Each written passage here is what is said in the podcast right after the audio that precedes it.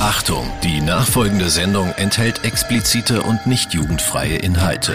Attention, the following program contains sexual explicit material that may not be suitable for children. Parental discretion is advised. Hey, Frau Hoffmann! Hey, Mr. Coleman! Hey, hey, zeig's mir! Ich liege am Strand und die Sonne scheint mir auf dem Popo. Ich bin total relaxed und genieße ihre Show. Oh, ich lutsch an meinem Eis und fange an zu träumen. Sieh dabei zu, wie ihre geilen Bodies bräunen. Oh Baby, Baby, wenn du wüsstest, what I think. Mir wird so heiß und die, oh, ich brauche jetzt erstmal einen Drink. Geh zur Bar und bestell mir den Banana Flip und in Gedanken machst du für mich einen Strip. Geil. Hey, Mr. Hoffman, ach, Mrs. Coleman, äh, Ho lass was einfach. Ego FM. Völlig überzogen. Der Podcast mit Hoffmann und Kollmann. Wieso fangen wir so bescheuert an? Wir können es euch erklären, wollen wir aber nicht. Wir sind wieder zurück. Hier ist Folge 70 Yay! von Hoffmann, Kollmann, völlig überzogen. Hoffmann, ah, lang ist her. Vor Weihnachten haben wir unsere letzte ausgestrahlt. Wie geht's Ihnen? Lassen Sie mal kurz ein bisschen resümieren. Was haben Sie so erlebt in letzter Zeit? Was habe ich so erlebt? Ich habe mal wieder ein paar Shows mit ihnen erlebt und ich fand die heutige richtig, richtig witzig. Ja, Wir, hatten, wir, haben, wir haben einen Comeback gefeiert, so wie unsere Themenwoche bei Ego FM heißt, die äh, Comeback-Woche. das große Hoffmann, Kollmann, Wetten, das Comeback haben wir heute gefeiert. Mit einer Außenwette, mit einer Baggerwette, mit einer Kinderwette, mit einer. Weiß ich nicht, Das war alles mit dabei alles, quasi, oder? Kann man sagen. alles Das war war alles mit dabei. dabei. Sollen wir, noch mal, sollen wir nochmal in Ihre Wette reinhören, Frau Hoffmann? Die hat mir heute besonders gut gefallen. Welche war das? Ja. Welche ihre, war das? Ihre Außenwette. Meine- Denn wir, wir haben gesagt, zu jeder Wetten-das-Ausgabe braucht es natürlich auch eine Ein Baggerwette. Bagger. Immer wird da irgendwo was gebaggert. Ob da irgendwelche Frisbees gefangen werden, ob irgendwelche Hunde auf Baggern oder keine Ahnung was. Irgendwas wird immer gebaggert. Also musste ich auch baggern. Ja. Und zwar an. An, an Baggern. An baggern. Und zwar vor dem, vor dem Haus ähm, im Dunklen. Wir, hören- wir hören mal kurz rein, Frau Hoffmann. Hi, sorry. Weißt du, wie schwer ein Eisbär ist? Tut mir leid, hat er gesagt. Frau Ja. Hoffmann. Das war, Frau Hoffmann, so ein bisschen tragisch dann, ne? Alles. ja, irgendwie. Aber die Sprüche waren Ja, haben Sie noch einen auf Lager? lustig. Ähm. Ich, ich habe den Zettel weggeworfen. Verdammt. Einen lustigen Das war nicht sehr prägend für Sie dann, Frau Hoffmann. Aber wahrscheinlich bin ich jetzt auch nicht mehr in dem Alter, wo man so. Was war das? Äh, Kriegen Sie wieder Mails, äh, Fanpost von anderen er Menschen? kommt gerade rein, ja. Ja. Hallo, Herr Kollmann, tolle Show mit Ihnen heute. Danke. Können wir eigentlich auch mal in Ihre Wette reinhören? Sie haben nämlich äh, gesungen. Ach, Frau Hoffmann, wollen wir, wollen wir das nochmal noch mal hören? Ja, sicher. Ja, wollen Sie kurz erklären, um was es ging? Also, wir haben gesagt, ähm, unsere Musikredakteure, unsere Musikchefs Julian und Sebastian, ähm, der eine in München, der andere in Lübeck, die erraten beide anhand alleine von des Gesanges von Herrn Kollmann, ohne Text, glaube ich, ne? Ähm, den Titel. Und Genau. es war ein aktueller, es sind Also aktuelle Titel aus dem Programm von dem Ego FM? Ego FM Programm, Genau, genau. Haben, wir- haben wir. Nochmal. Mann. Oh, jetzt weiß ich. That is true. All days have once for me to do. Was just too young. Jetzt kommt der Refrain, glaube ich.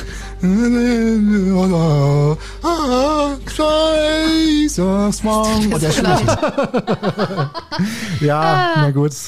Herrlich. Hätte ich noch ein bisschen üben müssen, Frau Aber ne? irgendeinen haben sie, glaube ich, erkannt und dann haben sie auch die Wette gewonnen. Das stimmt. So einfach sind ja, wir so, so einfach gestrickt. ist es. Ja, Ach, Ja, und die Mensch. Kinderwette haben wir auch gemacht. Es war alles super. Toll. Alles mit dabei gewesen heute. Wunderschön. Ja. Ich muss mich gerade so ein bisschen erholen. Ich trinke, ich, ich, ich süffel. Oh, wieder eine E-Mail. Schon wieder eine. Ja, Hallo, Herr können Sie mal Kollmann, bitte Sie sind Ihren super, Fanclub, danke. Können Sie Ihren Fanclub bitte zurückhalten? Ja. Ich trinke hier und nippe immer noch hier an meinem Ja, Ingwer-Gesöff. das müssen wir auch noch kurz erwähnen, denn für all die, die die Show nicht gehört haben und auch letzte Woche nicht, Frau Hoffmann ist seit, ähm, seit nach unserer Silvestershow, genau, seit dem 1. Januar um, ich glaube, 1 Uhr, äh, eins ist sie äh, im Dry January, Frau Hoffmann. Ja, okay, ich habe noch bis vier gesoffen. Ja, also- Aber dann war ich im Dry Ja, January. das heißt, Frau Hoffmann trinkt einen Monat lang keinen Alkohol. Ein Monat lang. Das ist eine ziemlich traurige Angelegenheit hier immer freitags. das sind vier Freitage mit uns. Die sehr, sehr traurig sind, weil ich hier allein trinke. Ja, und ich habe hier so einen kleinen Schwurbler heute schon. Frau Hoffmann ist total irgendwie. Ein so- Schwurbler? Ja. So wie ich es letztes Jahr, letzte Woche gesagt habe, ja. Kamel und Reiter, ja. Ich bin das Kamel, Sie sind der Reiter, ich habe Sie abgeworfen, Sie sind irgendwo hinten in der Wüste und ich reite und reite und bin total betrunken. Ja, und sind schon an mir vorbeigeritten. Haben, Genau. Was hatten Sie heute schon alles? Äh, zwei Lille, Oh, echt? Die sind schon an mir vorbeigeritten. die sind an Ihnen vorbei und äh, mit ähm, Irgendein, Al- irgendwas irgendwas irgend- Schnapsiges? mm, ja, so, ein- so ein Schnäppchen habe ich noch getrunken, Frau Hoffmann. Wunderbar. Wunderbar. Ne? Schön. Ja. Ja, Frau Hoffmann, dann Ja, würde ich, würd ich sagen, ich sehe hier, Leitung 1 äh, leuchtet schon. Also unser könnten jetzt mal- Interviewpartner wäre schon bereit. Ich glaube, der hat sich sowieso schon seit einer halben Stunde bei uns reingehackt. Ja, er ist nämlich so. einer. Ja, hört mal selbst. Hoffmann und Kollmann. So, jetzt aber mal im Ernst. Ego FM. Schöne neue Radiowelt. Herr Kollmann, stellen Sie sich vor, Sie schauen auf Ihr Konto und da fehlen plötzlich 10.000 Euro, die Sie nie hatten, nur mal so hypothetisch. Oder Ihr Flug nach New York wurde gecancelt und äh, der neue Fernseher, den Sie online bestellt haben, der wird nie geliefert. Dann könnte es sein, dass Sie gehackt wurden. Das wäre jetzt nicht so tragisch für die Menschheit. Solche kriminellen Hacker könnten aber auch medizinische Geräte ausschalten, könnten den Luftverkehr so manipulieren, dass Maschinen zusammenstoßen oder den kompletten Strom abschalten. Wie? Durch IT-Sicherheitslücken. Und wer versucht, die zu finden, bevor Kriminelle es tun? Benjamin Kunz-Meiri. Er gehört zu den bekanntesten Sicherheitsforschern Deutschlands und wer den Hacker-Kinofilm Who Am I gesehen hat, der hat zumindest einen kleinen Teil seines Lebens kennenlernen dürfen. Hallo Benjamin. Hallo, danke schön für die Einladung. Schön, dass du Zeit für uns hast. Benjamin, du bist ein sogenannter White Hat, also ein Hacker, der sich an Recht und Gesetz hält. Du suchst Sicherheitslücken, die kriminelle Hacker ausnutzen könnten. Du bist, ähm, bist du grundsätzlich ein Mensch, der gerne nach, nach Fehlern und Lücken sucht in seinem Leben? Ich, ich würde von mir selber jetzt erstmal behaupten, grundsätzlich suche ich nicht gerne nach, bei anderen Leuten nach Fehlern, weil das eher so ein bisschen in Richtung Klugscheißer geht, ähm, sondern eher im Bereich technischen äh, Schwachstellen, dass ich dort einfach ja, ganz affin motiviert bin und natürlich mal schön nach Sicherheitslücken suche und die natürlich auch melde. Und natürlich auch findest. Zum Beispiel im iOS, Sky, PayPal, bei der NASA. Wie sehr gehst du deren eigenen IT-Lern damit auf die Nerven oder sind die Unternehmen alle total dankbar und zahlen dann auch gern für deine Arbeit? Ähm, das hat sich so ein bisschen in den letzten Jahren gewandelt. Wenn ich mir jetzt zum Beispiel angucke, was ich vor 15 Jahren gemacht habe, da waren die Widerstände der Unternehmen deutlich höher. Das heißt, die Unternehmen haben doch öfters mal gesagt, hey, hier bitte sende mal nicht so viele Sicherheitslücken ein oder man merkt halt, dass man einfach, ja, das Unternehmen so ein bisschen durcheinander wirbelt, wenn man einfach sehr, sehr viele Sicherheitslücken an solche Unternehmen sendet. Ähm, in den letzten Jahren hat sich aber diese Akzeptanz der Unternehmen eigentlich doch geändert, weil die Leute halt merken, okay, das ist doch schon ein ganz schöner Mehrwert, wenn da jetzt jemand kommt, der uns vielleicht mal für zehn Minuten irgendwie ein bisschen, ich sag jetzt mal, Arbeit verursacht, ja, oder auf die Nerven geht, ähm, und wir dafür aber x Kunden schützen können oder die vor einem Schaden, sage ich jetzt mal, bewahren. Das heißt, früher war es eher so, da wurde auf einen gezeigt, man hat gesagt, hey, bitte mach das nicht bei uns. Und heute ist es eher so, dass die Leute sagen, danke, dass sie diese Sicherheitslücke bei uns gemeldet haben. Und ähm, ja, je nachdem, äh, in welchem Programm man das natürlich meldet oder ob man das unabhängig macht, kann es natürlich auch sein, dass man von dem Unternehmen irgendetwas dafür bekommt. Mhm. Um solche Lücken zu finden, muss man ja schon ein bisschen was drauf haben als so normales äh, Anwendungswissen wie Kollegin Frau Hoffmann oder ich. W welche Fähigkeiten hast du denn, die dich so, also man muss ja wirklich sagen, wirklich so erfolgreich auch gemacht haben? Das ist natürlich immer schwer zu betiteln. Viele Leute fragen natürlich, was ist denn so dein Geheimnis? Warum bist du so ganz weit vorne und findest so viele Lücken und warum sind die denn immer so kritisch? Ähm, das kann ich gar nicht so gut sagen. Wahrscheinlich hat das alles was mit der Art, wie ich auf Probleme schaue, wie ich Probleme analysiere und wie ich auch die Verknüpfungen dazu ziehe und den Leuten das dann auch im Nachhinein vermittel zu tun, dass ich dadurch dann einfach erfolgreich bin. Gleichzeitig hat es wahrscheinlich auch was mit der Motivation zu tun, immer wieder dran zu bleiben, immer wieder vorne mit dabei zu sein, immer wieder in der Öffentlichkeit auch Statements abzugeben, ähm, um einfach diese Szene einfach weiter zu bilden. Benjamin, wie sieht es denn bei dir mit dem technischen Know-how aus? Also wie bist denn du so ausgestattet? Reicht dein Wissen und ein PC oder was muss da noch dazugehören? Also grundsätzlich kann ich jetzt einfach mal sagen, ich kann schon sofort loshacken, wenn ich nur ein Handy und einen Browser habe. Ähm, zur täglichen Arbeit, ähm, zum täglichen Doing brauche ich natürlich Equipment, brauche ich Geräte, brauche ich Server, brauche ich Systeme, Virtualisierung und so weiter. Dazu gehört dann auch Hardware und andere Schnittstellen, die man sich so bereitstellt. Ähm, auch Werkzeuge, die man immer wieder für neueste Angriffe irgendwie, ich sage jetzt mal, technisch zusammenstellt. Ähm, und das ist so mein tägliches Equipment. Wie zum Beispiel jemand, der, ich sag mal, ähm, ja, das Türschloss für jemanden öffnet, wenn die Tür in die Angel gefallen ist und man den Schlüssel drinnen gelassen hat. So kommen wir natürlich auch mit einem gewissen ja, Equipment entweder vor Ort oder haben das auch bereit, dass wir dann natürlich in solchen Fällen einsetzen können. Und je nachdem, welche Expertise dann natürlich verlangt wird, ähm, das Equipment stellt man sich dann in dem Fall einfach zusammen. Jetzt haben wir vorhin eingangs schon gehört, du bist ein Whitehead. Das sind, ich sage jetzt mal, die Guten, die sich an die Gesetze halten. Und dann gibt es eben diese Blackheads. Das sind wiederum die Kriminellen. Inwieweit verschwimmt denn im Netz diese Trennung zwischen Gut und Böse, deiner Meinung nach? Also grundsätzlich ist es immer so, dass Leute aus dem Whitehead-Bereich auch oft in den Blackhead-Bereich wechseln und umgedreht ist es auch so, dass Leute, die irgendwann mal Blackheads waren, äh, Whiteheads werden. Und somit verschwimmen diese Bereiche, weil Leute natürlich unterschiedlichste Intentionen haben, unterschiedlichste Motivationen haben, immer mal hier, immer mal da auftauchen. Ähm, ja, also die Grenzen verschwimmen schon etwas, ähm, aber man kann doch ganz deutlich sagen, ob jemand einfach ein Whitehead ist oder ob er ein Blackhead ist, anhand der Handlungen, die er halt einfach vornimmt. Mhm. Mhm. Benjamin, es gibt ja diesen Hacker-Paragraphen. Das Ausspähen und Abfangen von Daten ist eine Straftat. Werden denn so Sicherheitsforscher wie du damit nicht automatisch kriminalisiert? Also ganz am Anfang, wo der Hacker-Paragraph rauskam, da haben wir uns natürlich alle Sorgen gemacht. Ja, da hat der Chaos Computer Club aufgeschrien, alle möglichen Instanzen haben gesagt, hey, das könnt ihr doch nicht machen, ähm, damit kriminalisiert ihr uns. Wir haben natürlich auch am Anfang eine Menge Angst gehabt, wo das gekommen ist. Wo wir dann aber festgestellt haben, dass die Behörden diese Mechanik nicht einsetzen, um zum Beispiel Whiteheads oder Forscher direkt irgendwie zu blockieren oder strafrechtlich zu verfolgen, wenn sie nicht ein gewisses Maß überschritten haben. Ja? Ähm, wurden wir oder unsere Forscher auch niemals über irgendwelche Hacker-Paragraphen, ich sage jetzt mal, gesetzlich angegangen. Mhm. Das heißt, wenn man eine gewisse Ethik verfolgt, wenn man ein gewisses, also eine gewisse Barriere nicht überschreitet, ne, das kann man ganz gut klarstellen. Zum Beispiel, ich habe jetzt eine Schwachstelle, mit der Schwachstelle kann ich auf eine Datenbank zugreifen. Jetzt gibt es einmal die Sicherheitsforscher, die laden die ganze Datenbank runter und melden sich dann beim Unternehmen.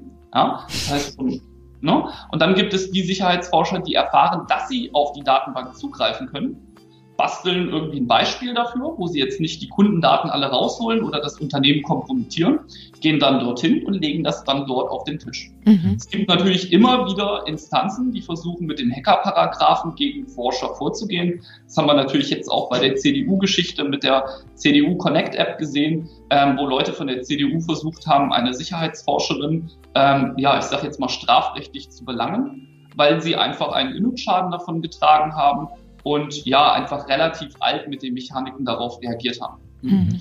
Nachdem das Ganze dann öffentlich geworden ist ähm, und auch in der Öffentlichkeit diskutiert wurde, sind die ganz schnell wieder zurückgewandert dahin, wo die Position eigentlich sein müsste, und zwar dem Sicherheitsforscher seine Sicherheitslücke abzunehmen, ihn dafür anzuerkennen und ähm, die Schwachstelle natürlich auch ordnungsgemäß zu schließen mit einer Meldung an die Öffentlichkeit. Mhm. Benjamin, du bist ein digitaler Sicherheitsforscher. Gehst du denn nur auf die Suche nach Sicherheitslücken?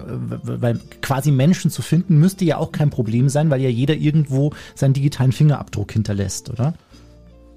Also grundsätzlich ist es so, dass man natürlich, wenn man mit der Sicherheit, Informationssicherheit zu tun hat und sich tief mit Schwachstellen und sowas beschäftigt, man natürlich Methoden identifiziert, also Methoden herausfindet oder kann, grundlegend, die einen bei solchen Sachen unterstützen würden. Mhm. Ähm, ich persönlich habe mich aber nur auf das Identifizieren von Schwachstellen sowie auf die Schwachstellenkommunikation und das Management, ähm, ja, ich sage jetzt mal fixiert ne, oder eingespielt und somit könnte ich es vielleicht tun, würde aber nie irgendwelchen Privatpersonen hinterhergehen oder irgendwelchen Leuten aus dem öffentlichen Recht, einfach weil das für mich auch keinen Sinn ergibt. Ne? Mhm. Da, da generiere ich keine Sicherheit, sondern eigentlich nur was für eine Einzelperson. Und ja. Mhm. mhm. Okay. Sag mal, Benjamin, werden bei dir auch irgendwie zwischendurch öffentliche, du, wird bei dir was durchsucht, um zu checken, ob du auch wirklich ein Whitehead bist oder ob du irgendwo Daten abgreifst? Also wurden bei dir schon Durchsuchungen in, in deinen Geräten durchgeführt? Von Nein, öffentlicher also Stelle? Weil ich bin persönlich bin ich nie strafrechtlich mit meinem Unternehmen oder mit dem, was ich jetzt auch in Vulnerability Labs oder in diesem Bug Bounty Business mache. Also da, da habe ich noch nie eine Hausdurchsuchung bekommen. Mhm. Einfach weil ich auch sehr akkurat und transparent mit dem Unternehmen arbeite. Das heißt, die Unternehmen untersuchen natürlich auch, hat der Junge da wirklich nur diese Schwachstelle gemeldet oder ist im Nachhinein da auch irgendwie 100.000 Kundendaten aus dem Shop runtergeladen worden. Aha. Irgendwann hat man natürlich ein gewisses Vertrauen bei diesen Leuten, weil sie natürlich merken, der hat das nicht getan. Ja, grundsätzlich ist es immer so, dass die Unternehmen kontrollieren, stimmt das auch, was die Person da sagt. Hm? Genau. Ähm, bis jetzt haben wir noch nie irgendwelche Straftaten in Verbindung mit Schwachstellen, die wir gefunden haben. Ja, ich sage jetzt mal, äh, haben, haben noch nie zu einer strafrechtlichen Verfolgung geführt. Es gab mit Sicherheit schon mal Situationen, wo Leute uns damit gedroht haben, ähm, größere Unternehmen, die zum Beispiel einfach, ja, ich sage jetzt mal, dem man auf die Füße tritt und die keine Lust haben, Geld in die Hand zu nehmen oder ihre Kunden nicht informieren wollen. Äh, da stehen aber andere Intentionen im Hintergrund. Da geht es nicht um die Strafverfolgung, sondern da geht es eher um die Verschleierung vom Unternehmen gegenüber der, der, ja, der Community, der Öffentlichkeit. Mhm.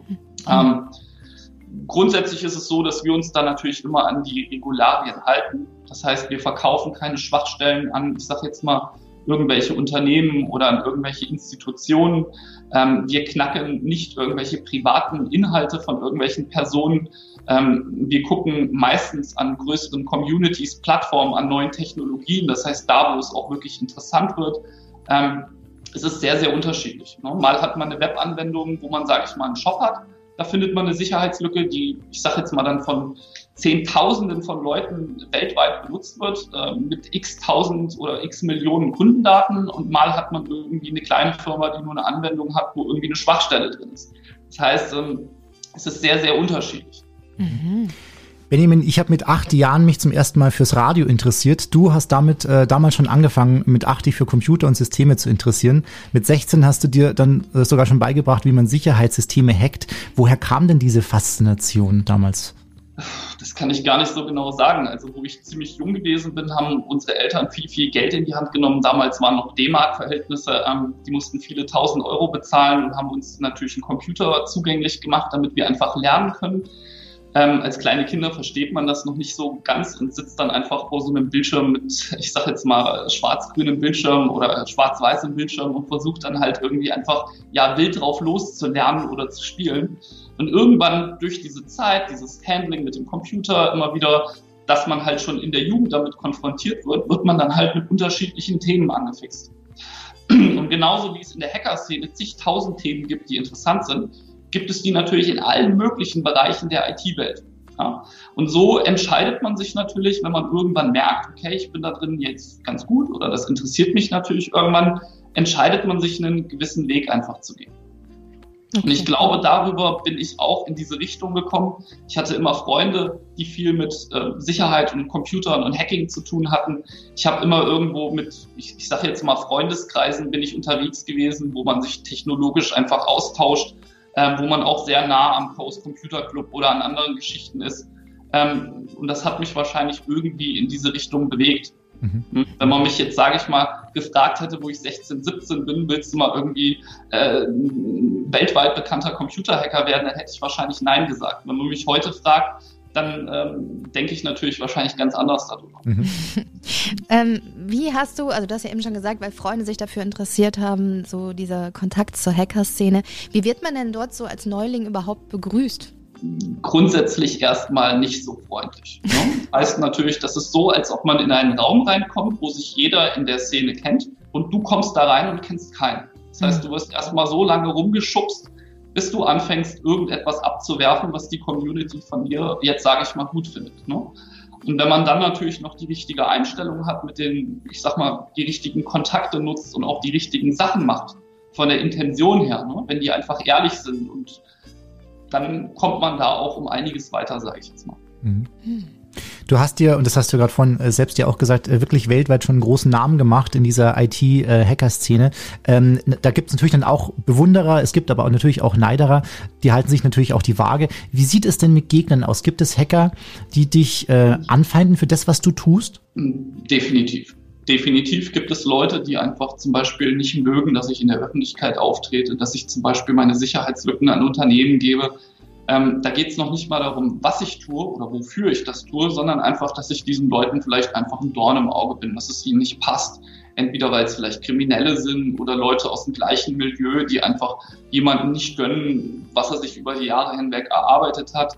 Ähm, das ist sehr, sehr unterschiedlich. Ne? Mhm. Natürlich wird man auch manchmal mit nicht schönen Situationen konfrontiert, wo ich sage jetzt mal Kriminelle auf einen zukommen, weil man denen irgendwie ihr Geschäft versaut hat oder irgendeine Schwachstelle gemeldet hat, die die gerade für, ich sag mal, eine halbe Million Euro auf dem Schwarzmarkt verkaufen wollten. Mhm. Das heißt, ähm, man hat halt einmal Leute, die einfach grundsätzlich der Gegner sind. Ne? Das ist wie der Troll im eigenen Business. Und dann hat man natürlich noch die Gegner, der, also, also die, die wirklichen Gegner, sage ich mhm. jetzt mal. Ne? Ui, oh, spannend.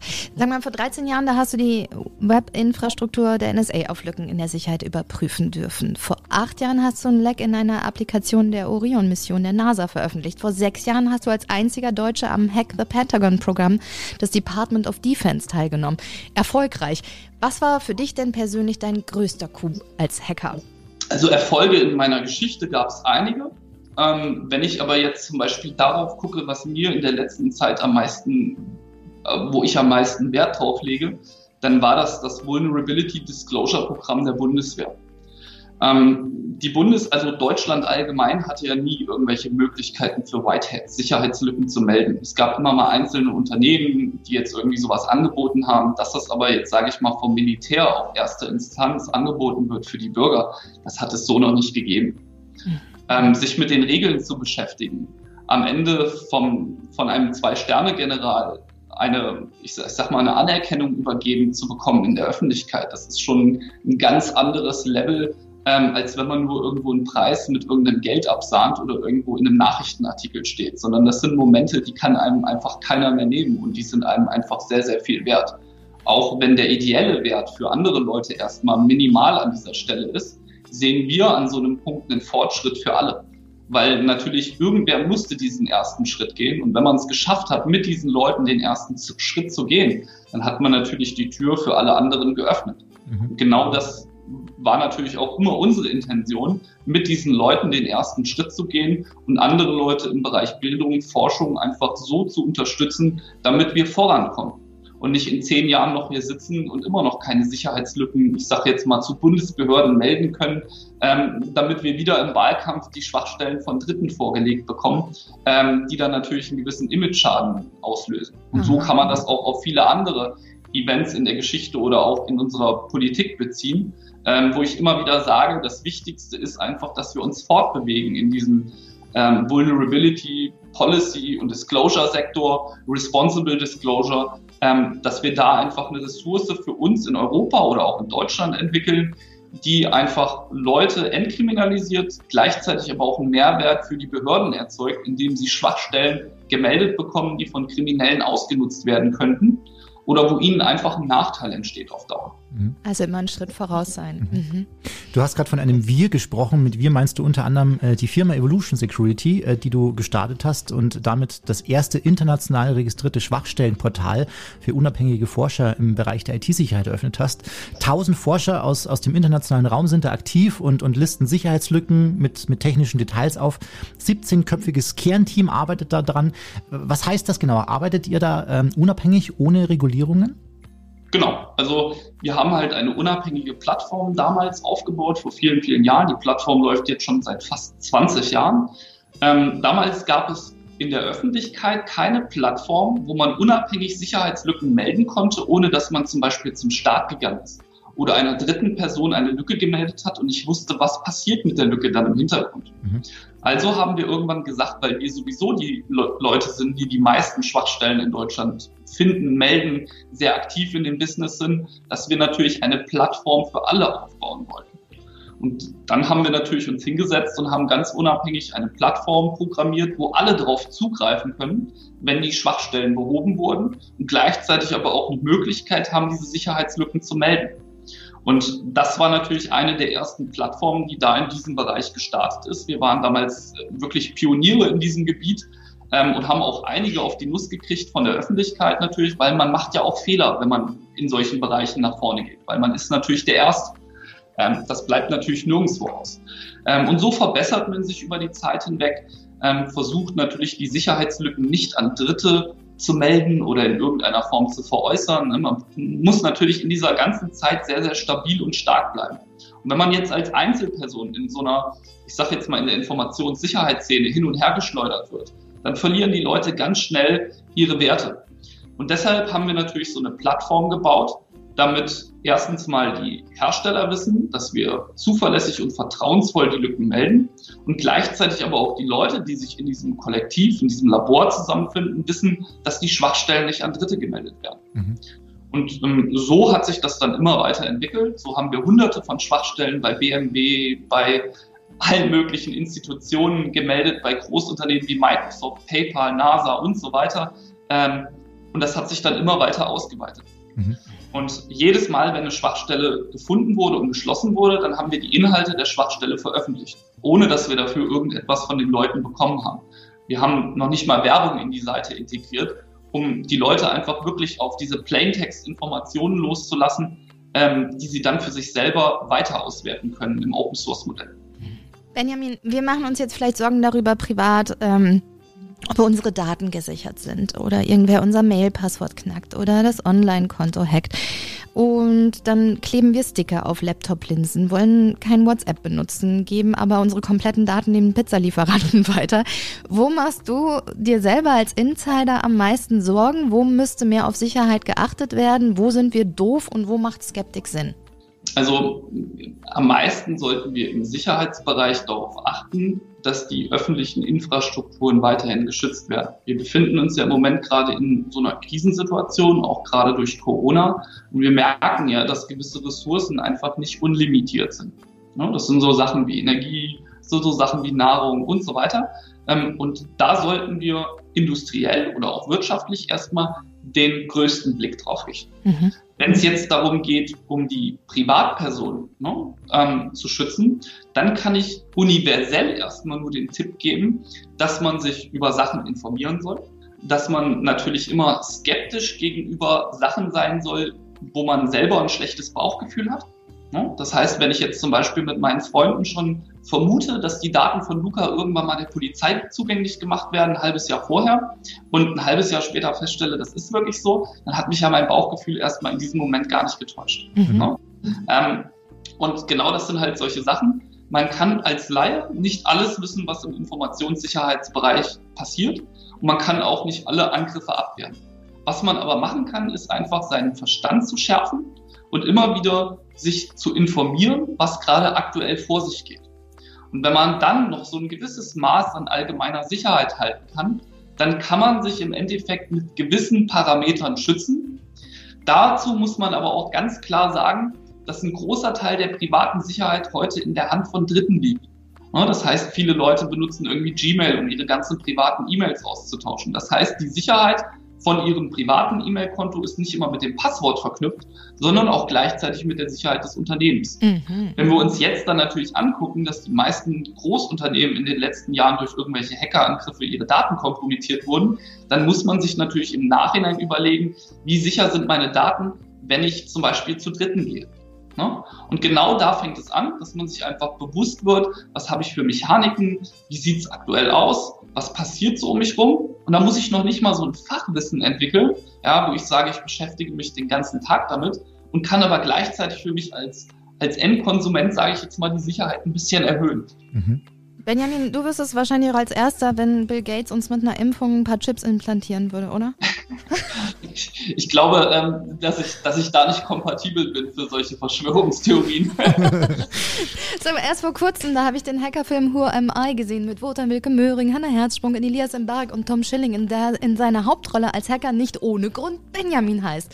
Auf deiner Wiki-Seite steht, er ist dir und deiner Geschichte nachempfunden. Wie viel davon ist wahr? Wie viel nur Hollywood? 30, 40 Prozent. Also, ja. Wirklich, so viel doch. Wow. Okay, ich kann den sowieso nur ans Herz legen. Ich, ähm, ich hätte nie gedacht, dass mich ein deutscher Film so umhaut. Also ich war wirklich. Wir hätten niemals gedacht, dass ein Film irgendwann mal in Schulen benutzt wird, um den Leuten Bildung zu vermitteln. Mhm. Wenn ja. man mich fragt, was ein riesiger, also ne, was das alles, alles zusammen, ne, nicht nur der Film, dieses Ganze äh, gemacht hat, kann man schon sagen, das hat schon hat schon einiges geändert oder auch getan bei manchen Leuten. Mhm.